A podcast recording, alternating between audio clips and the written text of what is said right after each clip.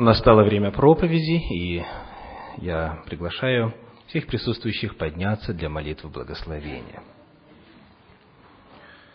Дорогой Господь наш, славим Тебя за новый день субботний, благодарим за все благословения и исследования Твоего Слова в библейской школе, благодарим, Господи, за молитвы, песнопения, за радость общения друг с другом. Благодарим, Господи, за то, что Ты силы наши поддерживаешь, подкрепил здоровье и помог прийти на сие место. Сейчас, Господь, обращаемся за особой помощью к Тебе в раскрытии смысла, значения Твоего Святого Слова. Прошу, Дух Святой, благослови всех присутствующих, благослови так, чтобы передача и восприятие Твоего Слова соответствовали Твоему изначальному замыслу о нем. Во имя Иисуса Христа. Аминь. Пожалуйста, садитесь.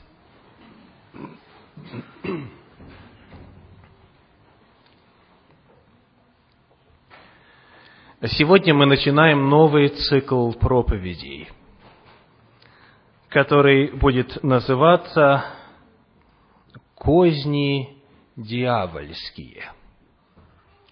Козни дьявольские. Это название взято из шестой главы послания апостола Павла Ефесянам, которую мы недавно изучали в рамках библейской школы в прошедшем квартале. Тогда Господь положил мне на сердце исследовать подробнее эту тему, для того, чтобы мы вместе могли пройти путем исследования того, что Библия говорит о замыслах, о методах, о тактике, о целях, стратегии сатаны, которые, как говорит Священное Писание, находится в оппозиции Богу, в борьбе с Ним и всеми, кто желает следовать за Господом. Чем больше мы знаем о том, как действует враг рода человеческого, тем больше мы подготовлены к тому, чтобы опережать его шаги, и хранить себя неуязвимыми в тех особенных областях, которые, согласно священному писанию, в нашей жизни чаще всего являются мишенью сатаны. Козни дьявольские – это название нового цикла проповедей в Центре Духовного Просвещения на протяжении последующих богослужений. И в самом начале – я хочу пригласить вас открыть второе послание Коринфянам. Второе послание Коринфянам, вторая глава, одиннадцатый стих. Второе Коринфянам, вторая глава, одиннадцатый стих говорит, «Чтобы не сделал нам ущерба сатана, ибо нам не безызвестны его умыслы».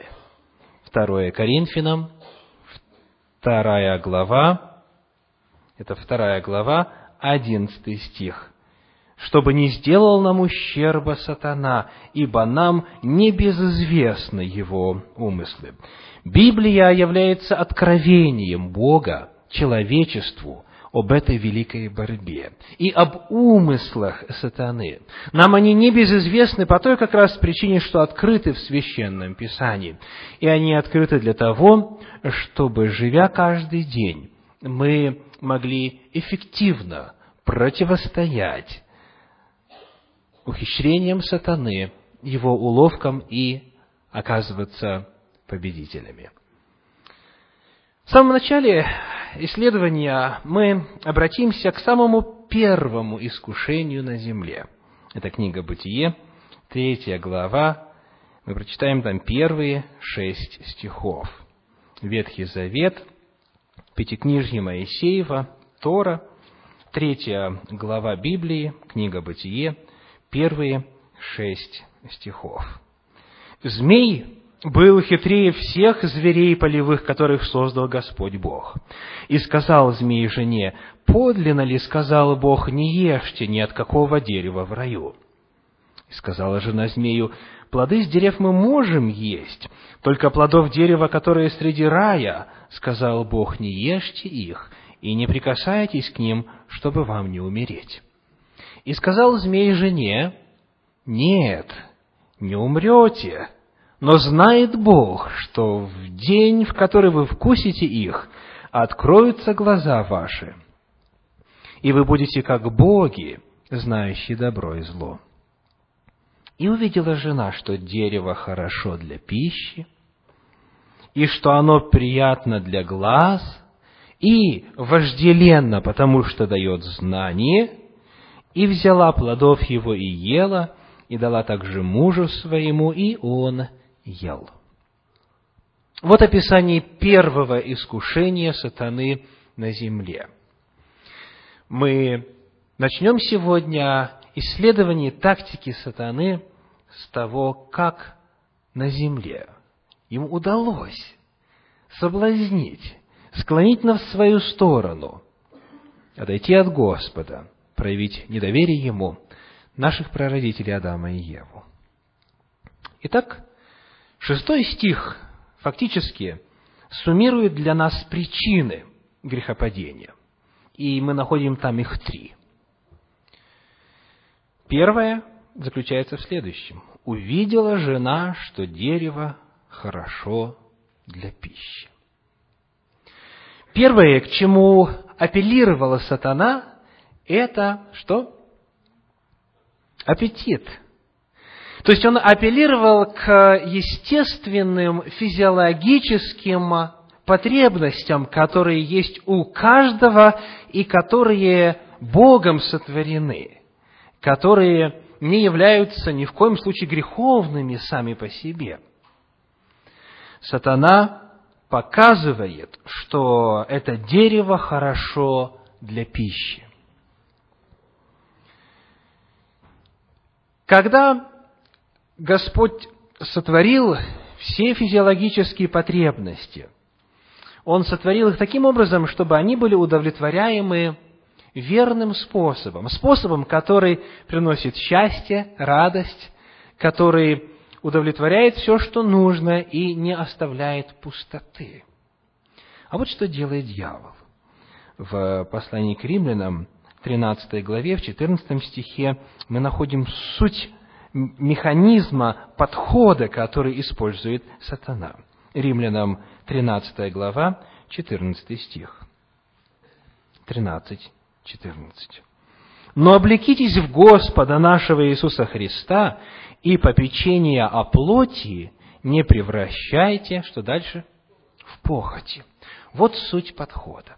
Попечение о плоти – это удовлетворение естественных физиологических потребностей, созданных Богом. Но дьявол берет и попечение о плоти превращает в похоть, что по определению есть либо гипертрофированное, либо неправильно направленное естественное желание. Все физиологические потребности и все влечения, все желания, которые есть в человеке, изначально по своей природе добры. Но когда они превращаются в похоть, тогда дьявол достигает своих целей. Итак, первое, что мы отмечаем здесь, это то, что он воспользовался желаниями плоти, апеллировал к аппетиту, и поскольку оно хорошо для пищи, постольку Ева и начала процесс принятия решения – взять его. Что, во-вторых, упомянуто? Возвращаемся к третьей главе книги «Бытие», к шестому стиху. «И увидела жена, что дерево хорошо для пищи, и что дальше? И приятно для глаз». Это второе, что произошло. Оно было приятно для глаз. Перед нами использование визуального восприятия, эстетического чувства, чу, использование чувств, эмоций, вот всей этой чувственной природы человека, использование внутреннего мира.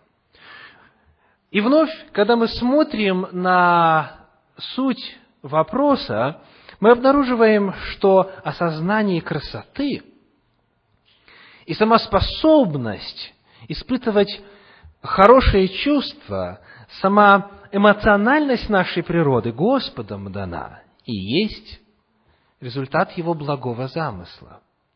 Но вновь, сатана использует вот это воспри... э, визуальное восприятие, использует визуальную ориентацию человека и способность чувствовать и стремиться к чему-то, и испытывать эмоции для того, чтобы склонить его к греху.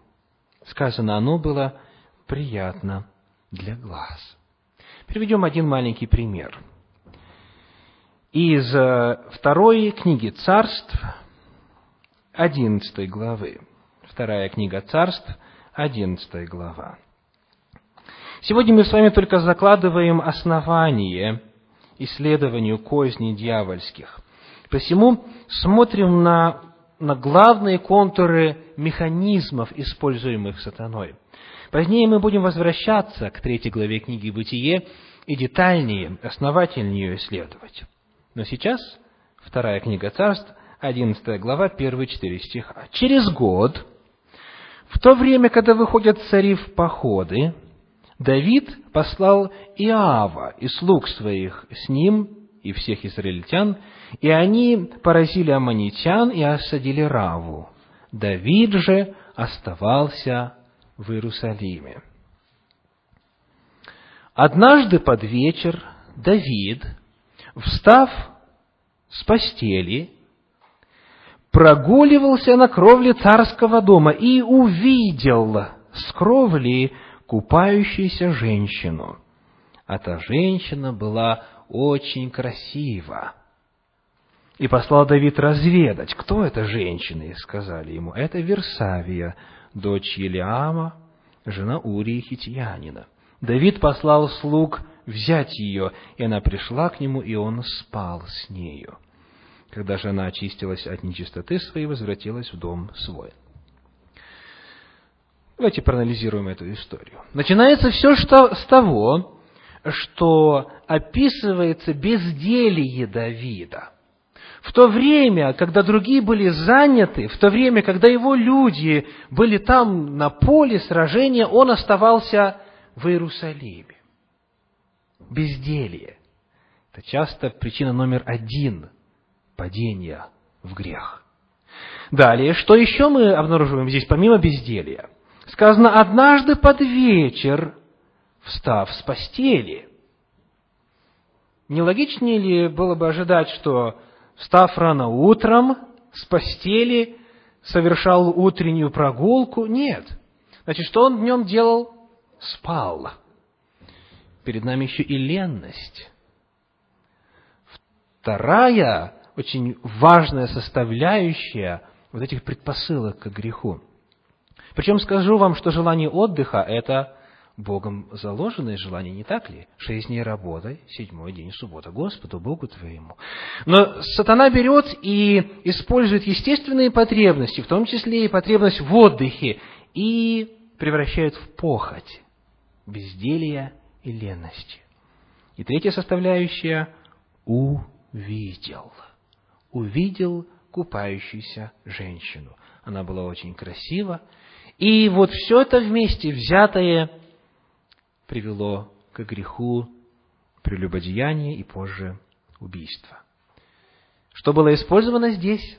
Визуальная ориентация, визуальное восприятие, способность через вот эти окна души, через глаза воспринимать информацию и откликаться на нее чувственно, эмоционально. Оно было хорошо для пищи, это апелляция к естественным физиологическим потребностям, оно приятно для глаз, это эстетическое чувство, это чувство и эмоции. И в-третьих, что еще было? Бытие 3 глава, 6 стих говорит нам. «И увидела жена, что дерево хорошо для пищи, и что оно приятно для глаз, и, в-третьих, вожделенно, потому что дает знание. И взяла и ела, и дала мужу. Итак, третий момент. Оно вожделенно, но притягательно, потому что дает знание. Какое знание? Давайте прочитаем пятый стих. «Но знает Бог, что в день, в который вы вкусите их, откроются глаза ваши, и вы будете как боги, знающие добро и зло». Это не просто желание увеличить объем информации, нет. Это прельщение, обретя знание, стать Богом. Вы, вкусив от дерева познания добра и зла, вы станете как боги, знающие добро и зло. Это называется гордость. Это называется желание самопревозношения. Это называется тщеславие, стремление к самовозвеличиванию. Это третье, что было причиной, по которой жена взяла и нарушила волю Господню и дала мужу своему, и он ел. В первом послании к Коринфянам, в восьмой главе, в первом стихе на эту тему говорится так. 1 Коринфянам, восьмая глава, первый стих. Восьмая глава, первое послание Коринфянам, восьмой, э, первый стих. О идоложертвенных яствах мы знаем, потому что мы все имеем знание. дальше. Но знание надмевает. Знание надмевает, то есть способствует гордости, надменности.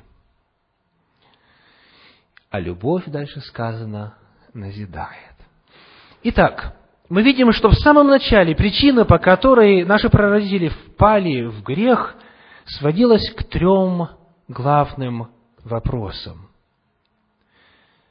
естественные потребности, визуальное восприятие и гордость. И гордость. И вот прошли века, и на землю пришел сам Господь. Слово стало плотью. Наступило время, когда Сын Божий, как человек, пришел для того, чтобы искупить свое падшее творение. И дьявол, конечно же, поставил своей целью сделать так, чтобы этот план провалился, так, чтобы люди оказались неспасенными. И на Иисуса Христа, Сына Божия, Он направил свои уловки, свои козни, свои методы обольщения. Священное Писание называет Иисуса Христа вторым Адамом. В пятой главе послания апостола Павла к римлянам мы читаем в стихах с 12 по 15 об этом. Римлянам пятая глава, стихи с 12 по 15. «Посему, как одним человеком грех вошел в мир, и грехом смерть, так и смерть перешла во всех человеков, потому что в нем все согрешили. Римлянам 5 глава, стихи с 12 по 15. И дальше, 14 стих. «Однако же смерть царствовала от Адама до Моисея и над несогрешившими, подобно преступлению Адама, который есть образ будущего». В синодальном переводе не до конца понятно, что означает эта фраза. Об сказано, подобно преступлению Адама, который есть образ будущего. Вот что говорит современный русский перевод, а, изданный российским библейским обществом. Сказано, Адам, тире, прообраз другого, того, кто должен был прийти. То есть будущего в оригинале а, мужского рода, имеется в виду личность, Этот Адам был прообразом будущего Адама, второго Адама, который должен был прийти. И этот второй Адам, как мы читаем дальше, но дар благодати не как преступление. Ибо если преступлением одного подверглись смерти многие, то тем более благодать Божия и дар по благодати одного человека, Иисуса Христа, преизбыточествует для многих. Обобщая, скажем следующее. Есть два Адама. Первый – это родоначальник человеческого рода, который ввел род человеческий в грех, а грехом смерть. Второй Адам – это еще один родоначальник человеческого рода, Иисус Христос, который пришел для того, чтобы положить здесь другое начало, для того, чтобы положить начало возрожденному человечеству. И вот он мог стать первым из восстановленных, из возрожденных детей Божьих. И его действия имеют такие же последствия по силе и по количеству тех, на кого распространяется влияние этой личности, как и у первого Адама, который повлиял на нас всех. Ввиду этого, от того, как Иисус Христос совершит свою миссию на земле, зависела судьба всего человечества. Мы могли либо продолжать быть потомками Адама, и в конечном итоге мы исчезли бы как человечество. Либо, если бы Иисус Христос осуществил свою миссию и выдержал там, где пал Адам, тогда у нас появилась бы надежда. Дьявол поэтому, понимая все, очень хорошо, должен был, мы могли бы ожидать, направить свои самые изощренные, самые э, сильные способы и средства для того, чтобы искусить Иисуса Христа. И он это сделал. Давайте посмотрим, как. Евангелие от Луки, 4 глава. Евангелие от Луки, 4 глава, рассказывает нам об искушениях Иисуса Христа в пустыне. Луки 4 глава раскрывает нам, какие методы использовал сатана для того, чтобы склонить Иисуса Христа к греху. Прочитаем первые четыре стиха в этой четвертой главе Евангелия от Луки. Первые четыре стиха. Иисус, исполненный Духа Святого, возвратился от Иордана и поведен был Духом в пустыню. Там сорок дней он был искушаем от дьявола и ничего не ел в эти дни, а по прошествии их напоследок взалкал. То есть что? Чувство голода, естественная физиологическая потребность. И сказал ему дьявол, если ты сын Божий, то вели этому камню сделаться хлебом. Иисус сказал ему в ответ, написано, что не хлебом одним будет жить человек, но всяким Словом Божьим. Итак, мы видим, что сатана во всей своей изобретательности не нашел лучшего способа, как фактически начать с того же самого, с чего он начал в случае с кем? С Евой в самом начале. Вели этому камню сделаться хлебом. Мы видим, что он повторяет свое искушение и говорит, хорошо для пищи, естественные потребности человеческого организма. Дальше, стихи с 5 по 8 говорят так, с 5 по 8. «И возвет его на высокую гору, дьявол показал ему все царства вселенной во мгновение времени, и сказал ему дьявол, тебе дам власть над всеми семи царствами и славу их, ибо она предана мне, и я кому хочу даю ее. Итак, если ты поклонишься мне, то все будет твое». Иисус сказал ему в ответ, «Отойди от меня, сатана!» Написано, «Господу Богу твоему поклоняйся, и Ему одному служи». Что делает сатана дальше? Что он использует?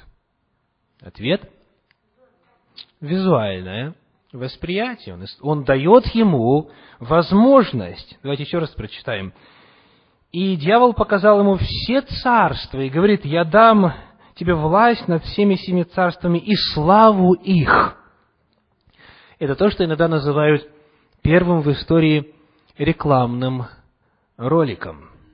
Он показал очень ярко и привлекательно все это на одном условии, на том же, которое я Еве тогда однажды предлагал. Если ты меня изберешь правителем земли. Вновь то, что приятно для глаз. И давайте посмотрим далее, стихи с 9 по 13 этой же главы. «И повел его в Иерусалим, и поставил его на крыле храма, и сказал ему, «Если ты сын Божий, бросься отсюда вниз, ибо написано, ангелом своим заповедает о тебе сохранить тебя, и на руках понесут тебя, да не приткнешься камень ногою твоею». Иисус сказал ему в ответ, сказано, «Не искушай Господа Бога твоего». И, окончив все э, искушения, дьявол отошел от него до времени. Здесь, когда он поставил его на крыло храма, он говорит, покажи, докажи, заяви о себе, дай знать, что вот ты сейчас, бросившись вниз, не разобьешься, а, потому что тебя ангелы сохранят, и тогда все увидят, кто ты на самом деле, что ты на самом деле кто? Сын Божий. Апелляция к гордости, к тщеславию. И подобно тому, как Адаму и Еве он говорил, вы станете как боги, ту же самую тему и тот же самый механизм он предлагает Иисусу Христу. Мы видим, что методы не меняются. И очевидно, эти методы на самом деле самые ловкие и самые сильные, раз он на Иисуса Христа решился их использовать. Давайте прочитаем первое послание Иоанна, вторую главу, 16 стих. Первое послание Иоанна, вторая глава, 16 стих. Ибо все, что в мире, двоеточие, похоть плоти, похоть очей и, третье, гордость житейская не от Отца, не есть от Отца, но от мира сего. Я хочу обратить ваше внимание на категоричность утверждения. Все, что в мире, все, что в мире, и термин «мир» используется Иоанном как нечто противопоставляемое Богу, и ассоциируется с дьяволом, с бесами и так далее. Все, что в мире, двоеточие, и перечисляется три, три вида явлений. Все, что в мире. Первое – похоть плоти. Второе – похоть очей и гордость житейская. Естественные потребности, визуальное восприятие и тщеславие или гордость. Это главные виды искушений сатаны, главные пути, которыми он входит в человека. Если мы будем стоять на страже этих трех путей, похоти плоти, похоти очей и гордости, если нам удастся научиться силою Божией преодолевать их, значит, мы обретем секрет победы над сатаной. Запомните, похоть плоти, похоть очей и гордость житейская.